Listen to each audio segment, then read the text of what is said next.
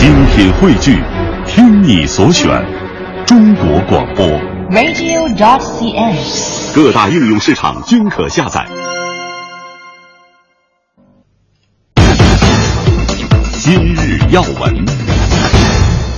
央广夜新闻，我们来盘点今日要闻。今天上午，国家旅游局通报了旅游市场秩序专项整治行动第一阶段的情况。四十四家 A 级旅游景区被摘牌，一家五 A 级旅游景区被严重警告，九家五 A 级旅游景区被警告。其中，像五台山、夫子庙这样名声在外的旅游胜地，居然也榜上有名。我们来听中央台记者张文的报道。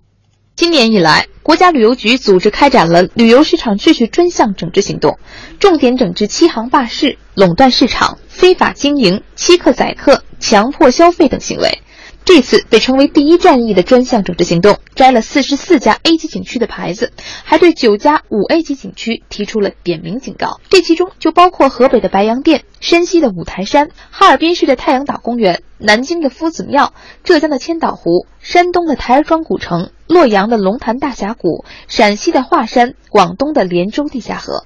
以上九个景区单拎出来，哪个都是响当当的风景名胜。此番被警告，如果整改不力，难道真的会被摘牌吗？对此，国家旅游局规划财务司司长彭德成给出了肯定的答复。我们不希望五 A 级景区被摘牌，我们希望所有的景区都始终保持一个良好的秩序、优美的环境和优质的服务，始终能保持五 A 级这个金字招牌。但是如果我们的旅游景区，特别是五 A 级景区，包括被通报警告的景区，不能保持和整改达标，我想对这些景区，如果我们不摘牌，我不知道我们的游客是不是会答应。不在终身制的五 A 景区将纳入到动态管理的模式当中。今后，国家旅游局每半年就要组织一次资源评价、质量暗访和现场检查工作，对不合格的五 A 景区提出警告、限期整顿，乃至于撤销五 A 的处理，并及时向媒体公布。由于四 A 景区的评定权已经下放，国家旅游局要求各地加大对不合格四 A 景区的退出力度，对清退不利的省区市将收回四 A 景区的评定权。国家旅游局监督管理司司长彭志凯透露，为了更好地加大监督管理力度，他们还将牵手各方力量，建立联动机制，共建行业秩序。我们将建立联动机制，在国务院部委层面上的联动，比如说国家旅游局跟工商、公安、物价、交通等等部门的联动。第二个层面的联动叫中央和地方的联动。第三个联动，政府跟行业组织之间的同步联动，就是行业协会要发挥自律的作用。强力措施的效果已经在一季度的旅游市场上显现。据统计，今年春节期间，国家旅游局值班室接到的投诉和咨询电话同比下降了百分之六十点五。彭志凯透露，他们下一阶段整治的重点是不合理低价游和违法一日游。而近期，同城途牛等企业由于一元出境游项目被约谈，就可以被看作是这第二场战役的发令枪。对旅游市场的监管是国务院赋予国家旅游局的一项职责。我们这个司的名字叫监督管理司，而不是督导司。约谈是一种监管的措施，并不是一种处罚的手段。那我们有些专家讲，这是一个营销的噱头，我们不认可这种说法。提醒大家注意，就是说我们这次约谈是要求对它的价格做出合理的解释。到目前我们还没有收到。嗯，呃，听的是一条非常严肃的报道，但是今天我们在微博上征集，说这条新闻让我们想起了那些年我们在哪些著名景区的，比如说偶遇、奇遇、遭遇。这会儿看了一下留言，就相对比较充满了泪点和笑点了。稍微读几条，比如这条满满想睡觉，去五台山吃过牛肉面，门口小黑板上写着每碗五块，等到吃完，老板说：“哎，五后面还有个零啊，下雨的时候被冲掉了。”雨够大的，这位掉了。这个钟无艳呢说了，五台山几块钱的香火卖好几百，你要不买，你就是不虔诚了。嗯，这说的都是五台山，还有说南京夫子庙的，烦忧苦闷。夫子庙精品店里卖石头的，他让我抽奖，抽出来居然一等奖，好事儿、啊。他说一等奖五块啊，五万啊，东西随便挑。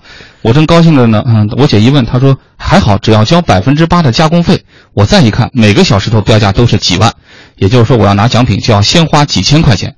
末了他说一个地摊上五块钱就能买一把的破玩意儿，您让我花几千？嗯，这是夫子庙哈。再说说那白洋淀啊，这是叫万伟爱吃肉。他说在白洋淀点了一盘炖鱼啊，一盘烧鸭，呃，还有窝头一盘，呃，以及一瓶可乐，一盘小青菜，花了九百。嗯，这位喵喵小影说的也是白洋淀，说白洋淀巨坑，水和风景真蛮好的，但是别的就不敢恭维，尤其是那儿的饭贵的离谱，难吃的离谱。这说白洋淀吃东西贵的，看来已经不止一位了哈。嗯，其实我就想哈，刚才就想着是这景区幸好还在，不是原来那种，比如说哪地方着火了以后去不了这景区了，只不过以后去不了这种五 A 景区了，这五 A 被降成四 A 了，四 A 又降成三 A 了，反正就是质量不好的话就把它降级了。嗯，刚刚说了这么多朋友的吐槽，我看到还有一位刚刚发来的叫艾令八八，他说咱们要不就去免门票的市民公园，那那那个是算几 A 呢？他是联想到另外一个话题了，这五 A 到底怎么来的？其实这是咱们这旅游景区质量等级划分，总共就是五级，从高到低依次是从五 A 到一 A。这五 A 啊是一套规范性标准化的质量等级评定体系，据说有十二大门类之多。我们简单来说一说一条，比如说五 A 要求年接待游客要达到六十万人次以上，其中海外游客五万人次以上；四 A 呢分别只要求五十万人次和三万人次。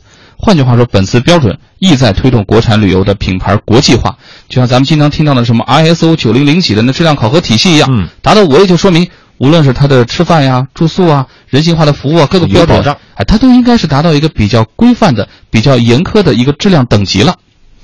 但是如果达不到的话，以前好像就也没有说，呃，就要把它撤销啊，撤成四 A，呃，但是现在有了以后，呃，具体怎么来操作，这还是一个得摸着石头过河的这么一个过程。嗯，我们上一次听到类似的消息是二零一一年的时候，当时少林寺说要警告啊，你要是怎么怎么，后来少林寺整改了一下，他他保住了。但是这次好像有些就直接就几几乎就要拿下了吧？呃，不知道刚才我们听到的那些网友的吐槽，两位观察员是不是有感同身受的或者似曾相识的经历？朱旭老师先说，嗯，这肯定是，肯定是会有的。但是我就在想，如果他真被撤了，他会不会挂一牌子，就是前五 A？准五 A X 哎五 A 是吗？对，前五 A，因为呢，五 A 我觉得就对我的理解哈，就是能卖钱，哦，哎，票价能高，高的理所当然、理直气壮，啊，高的你没办法。而且呢，只要写上五 A，那个飞机啊、火车啊、什么大巴车呀、还有宾馆啊、饭馆都给你准备好，来吧，嗯，交钱就行。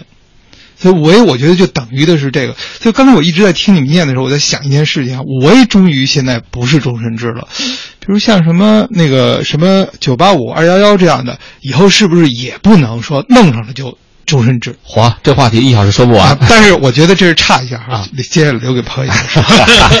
我也稍微差一下，据说五 A 现在也有便宜的，比如说广州的白云山五块钱的门票，但是那个好像是比较孤立的那种个案。啊，其实说到五 A，刚才播这个新闻的时候，其实前一段新闻的时候，我来的时候开车路上就播这个新闻，我就在想，这个评上了这个以后有什么好处？哎，相应的被撤了以后又有什么麻烦？嗯，所以我今天在网上我一来我就开始查这个事儿，就到底这个五 A 怎么评的，咱们先不说，评上以后能享受什么呢？刚才朱老师给个答案，五 A 基本上跟高价是挂钩的，嗯就是说到了五 A 了，您就能收多少钱，四 A 您就不能收多少钱。当然，你这刚才说白云山那可能是极个别的案、嗯这个案例哈。那么我看了，呃，有用了一句话，叫要国家旅游局会把五 A 级的景区建立资料库。然后呢，还会弄宣传手册、光碟，通过国家旅游局及其驻外机构这个大平台，境内外宣传促销、广泛推荐。那就是说，谁进了这个圈儿，政府负责帮忙张罗事儿，对吧？就是招人，这个赶紧来。除了看来说，除了多收钱以外，还能够有政府帮忙推荐。嗯我可能，但是呢，撤了以后又怎么样呢？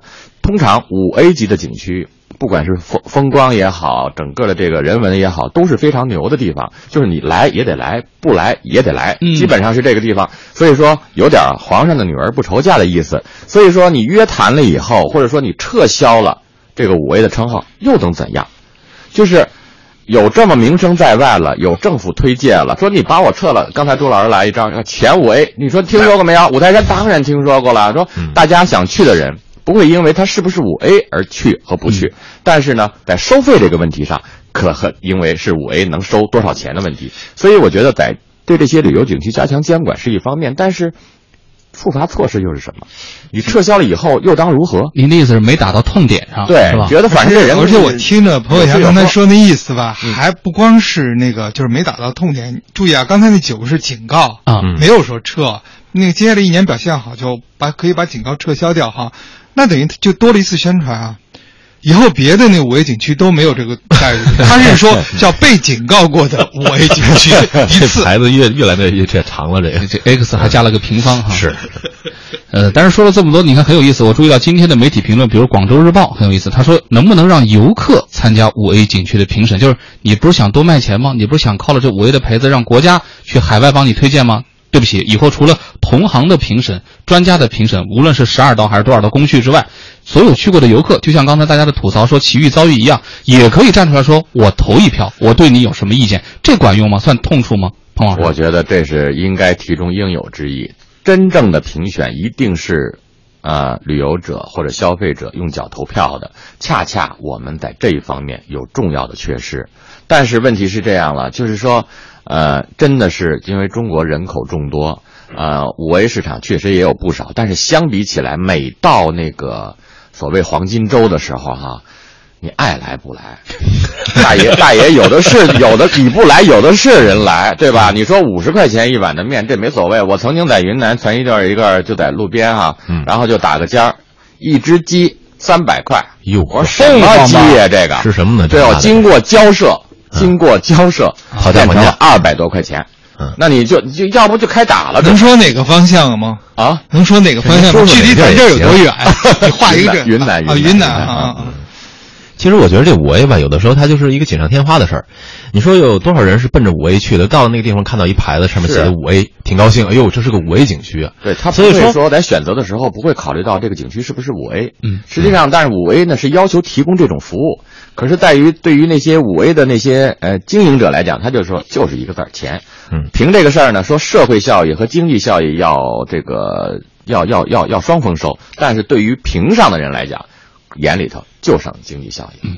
现在终于开始有了这个逐步的这个退出机制或者说监督机制，但是今天我们观察员已经提醒了，希望这样的监督机制不要反过来变成一种无所谓的宣传功能，反而变成了一种哎，无论是钱还是说所谓的这样有一种炒作，那就真的不是我们刚才说到那个词儿题中应有之意了。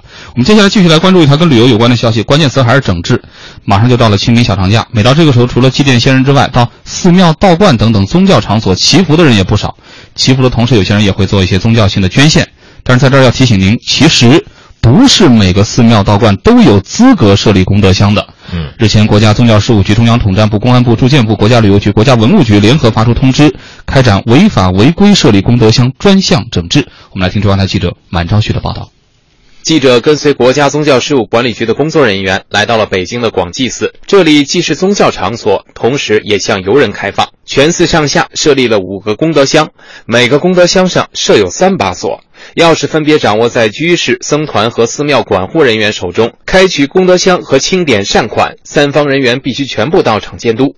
广济寺住持演觉法师说：“农历的初一、初八、十五、十三。”四家法会上午结束以后，我们下午就请点功德箱，三把钥匙开始功德箱。清点完以后，统一交财务管理。根据我国宗教事务条例，除经政府宗教事务部门依法登记的宗教活动场所外，其他场所一律不得接受宗教性捐款。但是，一段时间来，非宗教活动场所和团体违法违规乱设功德箱的现象被屡屡曝光。对于这一情况，中国佛教协会新闻发言人明杰法师说：“老百姓去看，这也是一个寺院呢，也是历史上建造的呀，但是它没有按照政策开放为宗教活动场所，那么它就不能够开展宗教活动，更不能够设立功德箱。有些呢，它是在这个风景名胜区，还有假僧假道。”这个我觉得就更加的恶劣了。实际上，正规的宗教场所对于功德箱的善款都有非常严格的管理规定。同时，宗教管理部门也向宗教场所发出倡议，建议向社会公开善款的用途。北京白云观负责财务的胡道长表示：“这个用途会按年按年公开，但是目前来说，我们只是通过呃会议上。将来我们会考虑，比如说呃现在微信、微博呀，还有我们的官方网站，啊、会进行这一步的。”对于这次六部门联合开展的整治行动，国家宗教事务局政策法规司副司长刘金光表示：“今年呢，排查究竟有哪些非宗教场所有这种非法设立的功德箱？明年呢，针对一些重点的问题提出整改措施。二零一七年呢，就说收尾工作，非宗教团体、非宗教活动场所里面不再有这种乱设的功德箱。”嗯，在非宗教场所里面不设这种功德箱，但是我记得在山东的一座有名的山，嗯，爬山的过程当中，经常走走就看着，哎，地上有功德箱一个，然后我就就也确实是里面有有钱的，也肯定是说有人从这路过的时候就在这里献了功德哈。我不知道这个两位评论员有没有遇到过这情况？你这恐怕不是说 想献功德，我怀疑这钱可能就是开始搁来搁个一百二百当引子呢。反正我有人投，你一看有人投，就中国人有一传统哈，钓鱼见庙那见庙就拜。然后是佛就办，见见了功德心就往里扔钱，不管这是到底是，反正就觉得是积德行善了。心里头事儿太多，就像那个《非诚勿扰》的那个电影里边，那个葛优似的，到一教堂哈，逮着那个牧师没完没了的忏悔，就心里头事儿太多，老是觉得心里不踏实。反正把钱扔在这儿，就觉得甭管是哪路神仙保佑我就成。但是这件事儿设不设功德箱这个事儿，这还真别别怪这些扔钱的人，关键是这个管理的人，特别是这个景区的管理的人，是不是真的尽到了责任？嗯，主要主要是这些年来吧，寺庙和旅游设施啊有点混为一谈。就是原来宗教的清净和宗教的纯粹呢，就是让旅游市场这样的一个很复杂的、很有味道的东西放在一起了。那这个时候到底是善心捐助，哎，还是有可能变成有利可图，模糊了。但是模糊了以后呢，什么是清晰的呢？功德箱这三个字儿是清晰的。所以我们希望呢，就是说这个里头和外头啊都应该清晰。嗯呃，明明白白的捐功德，踏踏实实的去游玩啊！这些就是我们这半个小时探讨的有关旅游的话题。继续欢迎大家登录中国之声，在新浪和腾讯的实名微博参与我们的节目互动，也可以添加中国之声为微信好友参与我们的语音互动。参与中国之声新浪微博互动的朋友将有机会获得中国之声提供的收音机一部；参与中国之声腾讯微博和微信互动的听众将有机会获得移动硬盘一个。稍后的半点之后，我们将会来关注一张重庆尿毒症病人在医院门口表达不满的照片。最近这两天，不知道您在网上看到过没有？而这件事情最终间接推动了重庆调整部分医疗服务项目价格的行为最终被叫停。